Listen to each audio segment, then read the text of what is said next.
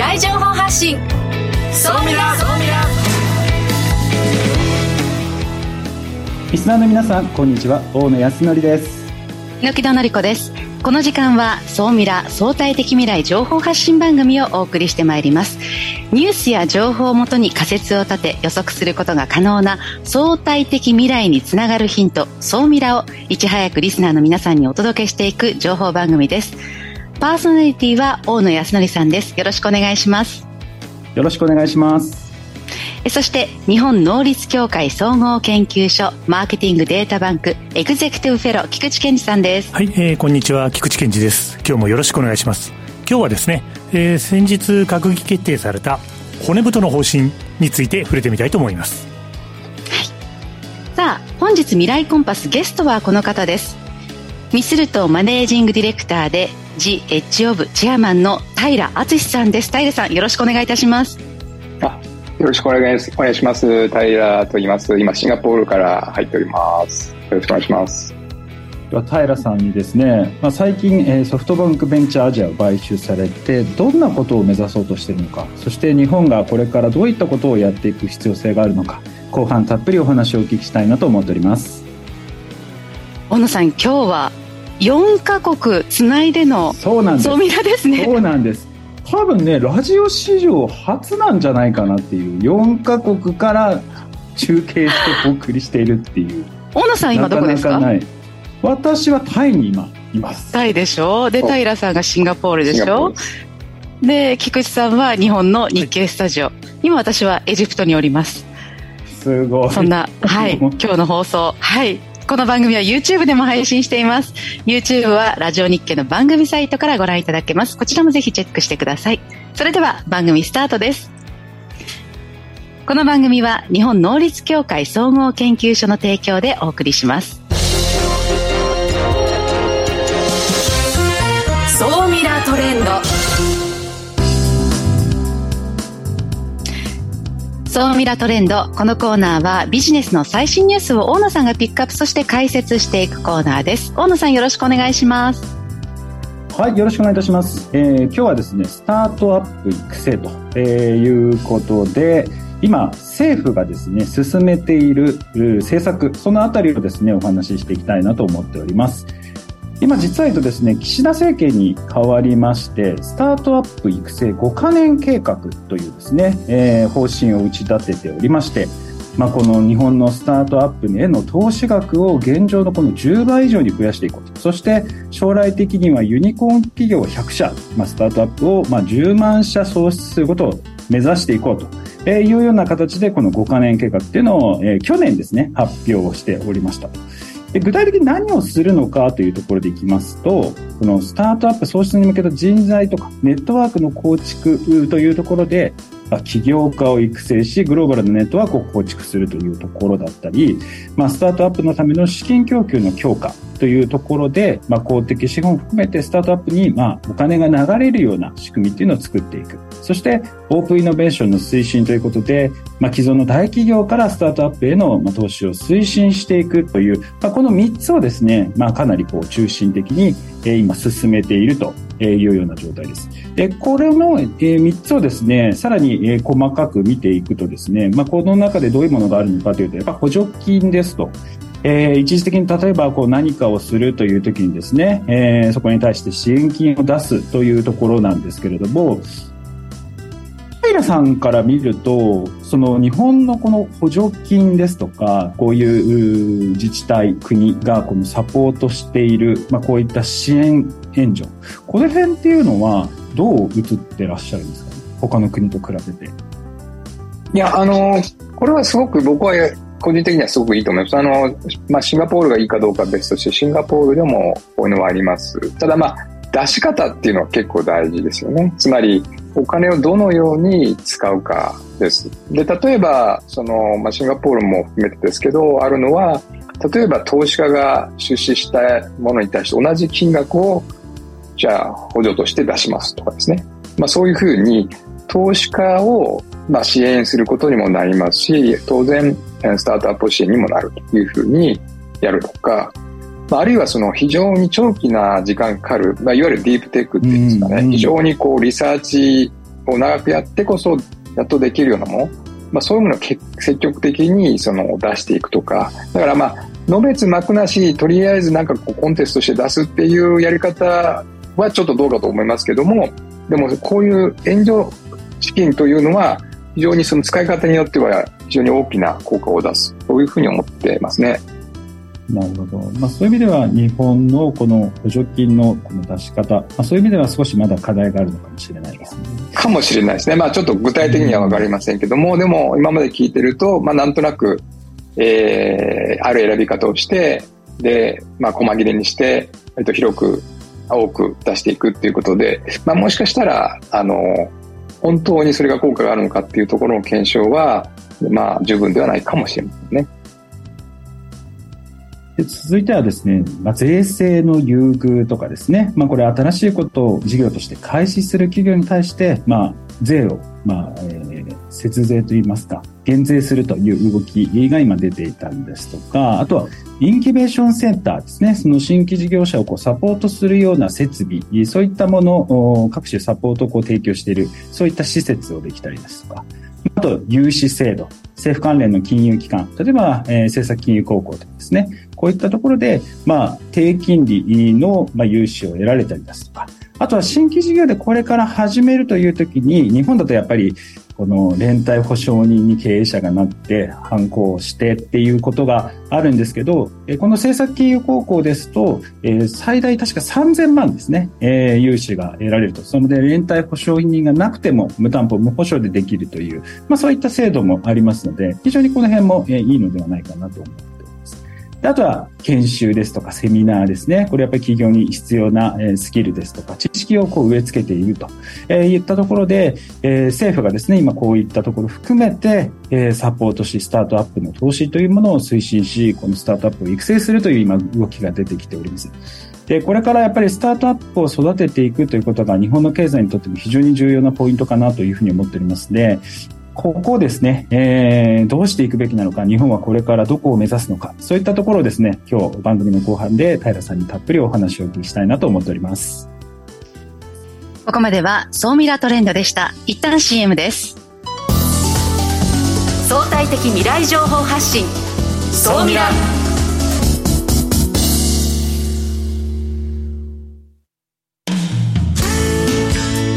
組織の未来創造のために今最も重要なテーマの一つが事業開発です。その事業開発を支援すべくスペックホルダーと日本能率協会総合研究所あつらいの3社が新サービスをスタートしました。まずは総ミラウェブサイトから「モンジュ MONJU プロジェクト」のバナーをクリック。専用サイトからご相談ください。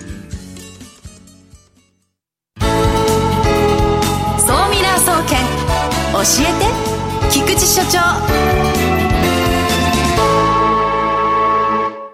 最新データから未来がわかる、総ミラ総研教えて菊池所長のコーナーです。菊池さん、よろしくお願いします。はい、えー、今日もよろしくお願いいたします。えっ、ー、と、私の方はですね、東京からお届けしたいというふうに思います。はい。ということで、今日取り上げるのはですね、えー、先頃閣議決定されました。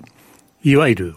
骨太の方針ですね。まあ、日本のあの今後の方向性を決める方針です。はい。そして、この骨太の方針というのはですね、ご存知の方多いかもしれませんけども、実は正式な名前っていうのは、経済財政運営と改革の基本方針というのが正式名称。ただ一般的には、総理大臣も含めて、骨太の方針という言葉をどんどん使っていると。そんな感じになります。ということでですね、骨太の方針とは一体何なのかというのをですね、総ミラのリスナーの皆さんと今一度共有しておこうと思います。この骨太の方針というのは、遡ること2001年ですね。当時あの財務大臣だった宮沢吉さんがですね、えー、いわゆるお金のことは財務省に任せて、国会の中では骨太の議論を続けてほしいということをおっしゃられた。その言葉をきっかけに骨太の方針という言葉が使われるようになった。ということなんです。それで、毎年6月に策定されて、来年の3月の予算策定に向けてこれからですね、いろんな省庁のお金の取り合いが動き出すという感じになります。ちなみに、政権が変わったとき、2010年から2012年は、民主党政権下では実は、実は作られてないんですね。これはあの、詳しい方結構いらっしゃるかもしれません。で、この骨太の方針というのは、経済財政諮問会議っていう、総理大臣が座長を務める会議で作ってるので、その経済財政諮問会議のやり取りをいろいろ見てると、あ、こんなことに今後注目していったらいいんだなっていうのは実は大体分かっちゃうと。そんな話もあります。ちなみに、骨太の方針が発表になると、これ、先週の金曜日、あの、今年は、そこで発表になったんですけど、6月18日の夜に臨時会議をやった会社多いと思いますよ。あの、ああ、ここに向けてお金が動くよ、こうなるよと。ああ、じゃあいろいろ仕掛けなきゃと。やっぱり分かってる会社はそういうことを必ずやってるんですよね、毎年。だから6月の中旬は、有給取らないでね、みたいなことがマネージャーに指示されてる会社もあったりすると。ここだけの話なんですけど、伝えておきます。なるほど。そんな流れがあると。えー、ちなみに、この骨太の方針が発表されて、はい、そのジャンルですとか、まあ、様々なものがこう出てくるかと思うんですけれども、はい、そこのやっぱり扱っている会社の株価ですとか、はい、あとその後、新規事業でそういうのを取り組んでいって、そこの市場が成長してくるっていうのは、やっぱり実際紐づいているものなんですか？あ、そうですね。あの、紐づいているケースもありますという表現が多分正しいと思います。あの、一時的に株価が上がったり、あの、今後はあれですよね。まあ、間違いなく GX、グリーントランスフォーメーション的な仕事をやってる会社の株は上がっていくと。まあ今、日本、あの株の観点ではですね、あのなかなか好調なトレンドにあるので、しばらく結構そういう追い風的な流れになると思いますけども、ただ、あの、やはり、全部が成功するわけではないので、そういう意味ではですね、結構投資家はシビアな見方を皆さんされておられるので、逆に言うと、骨太の方針が発表になった後の株の動きというのを見ておくと、結構世の中のトレンドを、大野さんおっしゃる通り追いやすいのかなと、私も思います。うん、じゃあ今回出てきたその骨太の方針、はい、どんな内容だったのか教えてください。ありがとうございます。ちょっとポイントの部分だけお話をしとくとですね、未来への投資の拡大、大野さんがさっきおっしゃられていた、やっぱりスタートアップについてもものすごく大きく触れてますよね。あの、やっぱり非常に大きなポイントで、これ後半、平さんのお話、私も楽しみだなと思ってます。あとは、やっぱり、賃上げをしていこうと。物価も高いので、賃上げをしていこうということで、いろんな動きがあります。結構ですね、まあ、踏み込んだといえば、そういえばそうなんですけども、成長分野にとにかく労働力人口を移していこうっていうことを言い切ってますね。だからみんなどんどん転職してくれっていう方針なんですよ。これは割と踏み込んだと思います。え、そうですね。え、あの、優しい言い方をしてますけども、転職活動してリスキリングで勉強したらそのお金は国が出してあげるよとか、やっぱりそんなようなことを打ち出してきたのはなかなか今までとは違うなと思います。あとは、海外の優秀な人に来てほしいので、J ファインドって言って、未来創造人材制度っていうのは、これ、あの、去年ぐらいからあるんですけども、要するに、海外の優秀な学校出てる人に、どんどん日本に来てもらえるように、2年間、あの、例えばお金の補助があったりとかですね、あの、どうぞ、日本に暮らして、あの、どうぞ日本を好きになってもらって日本で活躍してくださいみたいな、そんな制度ができてきたりとか、あとはさっき言った GX、グリーントランスフォーメーションに向けて、とにかく10年で150兆円の、150兆ですね、お金を入れる。いや、なかなか言ってるなという感じの、今回はそのあたりが大きなポイントなんじゃないかなと私は、総ミラ総研的には見ています。ありがとうございます。いや、なんかこう、情報が多すぎて、私もこれからしっかりと中身を見ていきたいと思うんですが、はい、ひとまず総ミラ的に菊池さんまとめていただけますか？はい、ありがとうございます。やっぱりですね、あの、総ミラ総研的視点でいくとですね、あの、実はここまで全然触れてないんですけども、少子化対策ですね。あの、まあ、少子、少子高齢化が決定的な未来なので、少子化対策をやりますと。まあ、それももちろん注目です。でも、労働市場の改革に結構踏み込んでることが私が見てる限り非常に注目で、あと、小野さんの先ほどの話にもありましたけども、やっぱりエネルギーであったり、食料であったり、不足していくものの安全保障のポイントはしっかり見とかないとまずいと思います。そして、骨太の方針はやっぱりいろんなことを言う方いらっしゃいますけども、あの、規制やお金の流れをやっぱ決めていく動きであることに間違いはないので、自分の会社に、あるいは自分の仕事にどんな影響があるかというのは、絶対に仲間だったりですね、上長だったり、いろんな人と議論された方がいいと思います。そして最後に一つ、成長産業のフォローアップ。いや、結構ですね、いろんな新しい産業、海洋ビジネスですとか、宇宙とか、こういう産業にこんな風にこれからお金入れてきますよみたいなこともさりげなく宣言しているので、そのあたりの資料も忘れることなくご覧いただけるといいと思います。今日は以上です。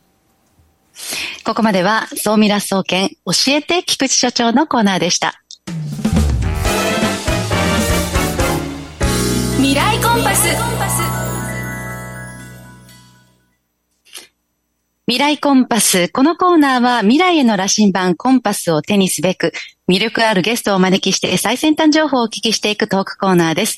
本日のゲストを改めてご紹介いたします。ミスルトマネージングディレクターで、ジ・エッジオブチェアマンの平敦さんです。平さんよろしくお願いいたします。よろしくお願いします。平でございます。いやもう、平さんは多分こう、アジアのこのスタートアップの市場で知らない人がいないというぐらいですね、あの、有名な方でして、今日はですね、このソフトバンクベンチャーアジアを買収されたところからですね、これからあと日本がどうなっていくのか、えー、そういったところをですね、たっぷりお話を聞きしたいなと思っていますと。で、まず、あの、視聴者の方とかの中でもですね、このミスルトという会社がですね、どういうことをやってる会社なのかっていうところを知らない方もいらっしゃるのかなと思いますので、まずちょっと軽く事業内容のところからちょっとお話しいただけますでしょうか？はい、わかりました。よろしくお願いします。えっと、まあ、大野さんもそうですけど、昔、あの、私も一緒にいました、ソフトバンクに8年ぐらい前に辞めまして、で、その後、まあ、どういう活動をしようかっていう考えたときに、あの、まあ、孫泰造って今、あの、いろいろ本も出したりとか、スタートアップでずっと頑張っていますけれども、が、そのミスルトっていう、まあ、会社というか活動を開始するということを聞きまして、じゃあ、ちょっと何やるかわかんないけど、面白そうだから入ろうっていう感じで、まあ、飛び込んだっていうのが、まあ、実は8年前で、実はですね、その時何やるかほとんど決めてなくて、ただまあ、スタートアップ関係と、まあ、世の中良くしたいねっていう、なんかこう、それぐらいの枠組みしかなくて、じゃあ何やるみたいなとこから始まったっていうのが8年前で、まあ、結果として今は、えー、8年経って振り返ると、まあ、いわゆるスタートアップのエコシステム、つまり環境を整えるということと、それからあ日本だけじゃなくて世界中のスタートアップに投資をして、で、サポートしたり、あるいは我々が学んだり、今170社ぐらい、えー、日本とシリコンバレー、インド、それから東南アジア、ヨーロッパと、えー、投資をしているという感じでございます。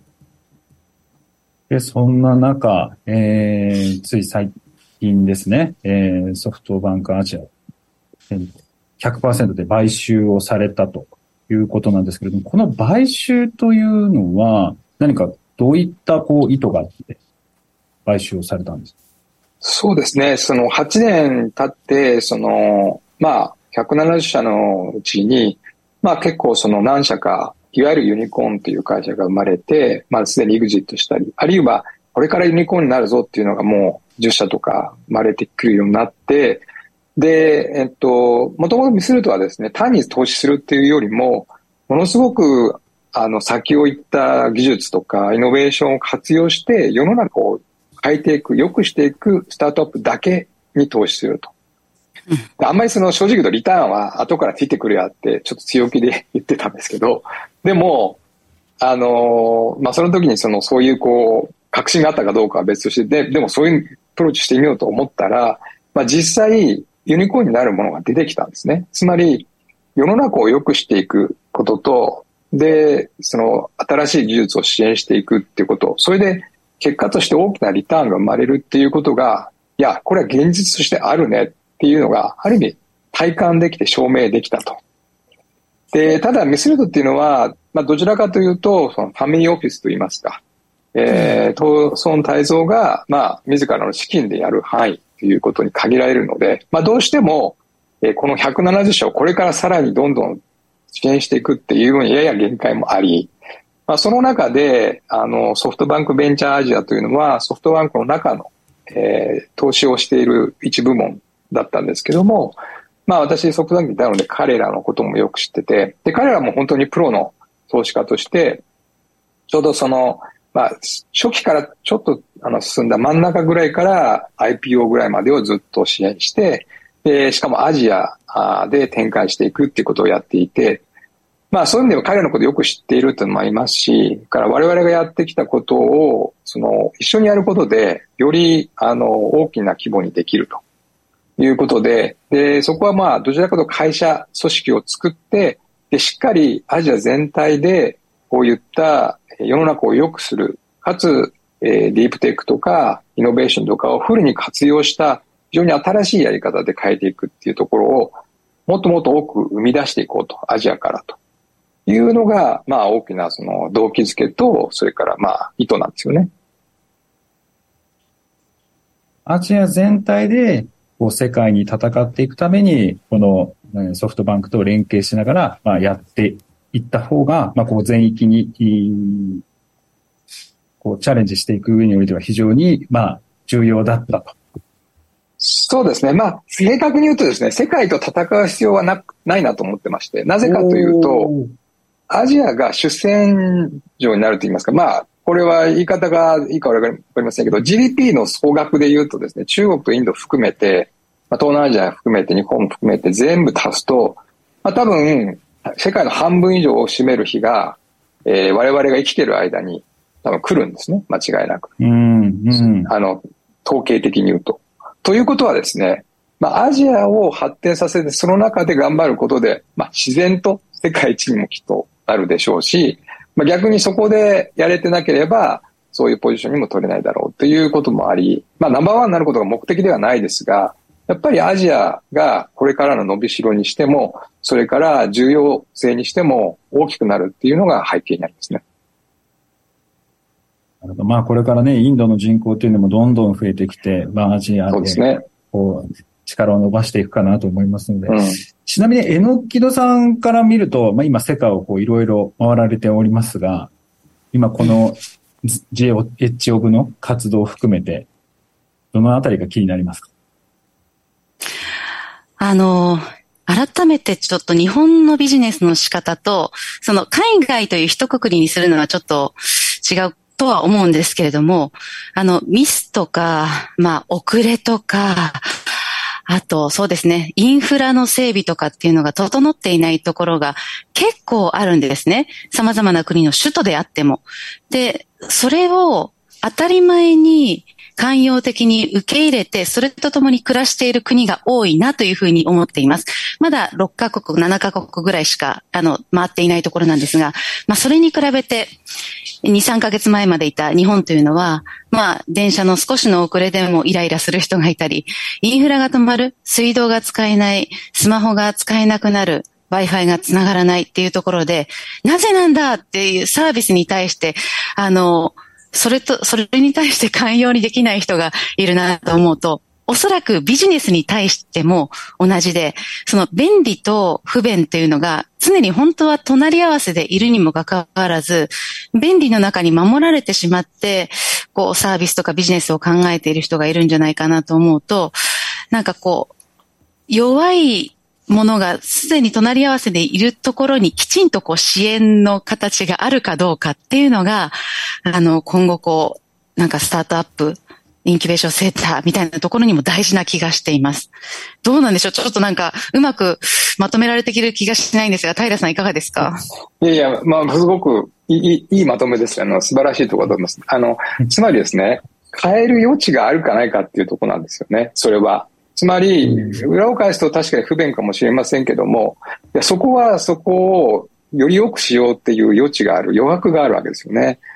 あるいはその、それができてないからできるようにしようと。で、それも普通のやり方したら、それは多分、あんまりその、えー、コストかかりすぎて無理だけど、じゃあ全然違う発想でやってみようっていうふうに、ある種そのクリエイティビティをこう湧き起こすためのネタっていうのがあるっていう見方もできると思うんですね。その欠けてるっていうのが。なので、実は我々もテーマは、ものすごい超ハイテク、あるいは超ディープテックを、むしろエマージングマーケットに展開することによって、そのギャップが一気に埋まって、いわゆるリープフロッグって言いますけど、飛び越える状態が起きると、うん、あるいは起きるのをいくつかも例があるんですね。で、そこに僕らすごいエキサイティングな思いがあって、いやいや、エマージングマーケットがむしろ面白いよねと。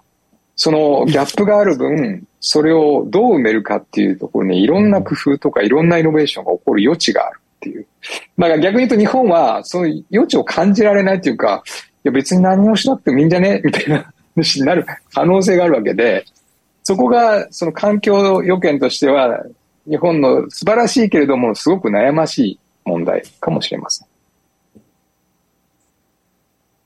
あとあの、先ほども少し世界の話も出ましたけれども、今後日本のそのスタートアップが、まあ、海外、そして世界でこう活躍していくためには、どういったことをしていく必要性があるというふうに、平さんのお考えですか？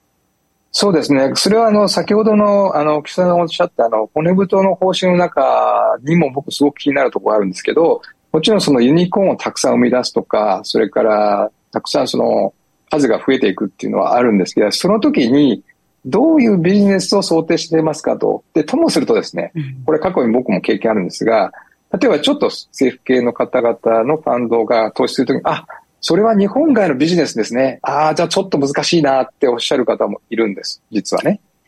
で、その発想がそもそもやばくて、いや、だってその、その会社が発展する、スタートアップが発展するときに、そのビジネスはむしろ日本以外からも得た方が、当然、あの、安定的ですよね。例えばどっかのマーケットがダメになっても他があるとかっていうふうに、むしろその一極集中の方がやばいわけですよ。だから、できればその、これからのスタートアップが、これはまあスタートアップだけじゃなく企業もそうですけども、やっぱり一本足打法で日本の市場だけ依存するっていうことの、まあ、あの、今まで大事だったところはあるんですが、将来を考えたときに、そのいろんなところに立脚できるっていうのが大事だよねっていう価値観で支援していくっていうのは特に大事だと思うんですよ。で、特に日本にとってはそのアジアの中でどういうふうに日本が生きていくか、あるいは一員として活躍していくか、あるいは一員として認めてもらうかってあえて言いますけども、それがですね、できるできないで、日本のスタートアップもそうですし、企業の将来っていうのはものすごく大きく変わるんだろうなと思いますし、それが今まさに本当にクリティカルなモーメントで、あの、30年間ずっとデフレで続いて伸びてなかった日本と、30年間伸び続けてきたアジアの、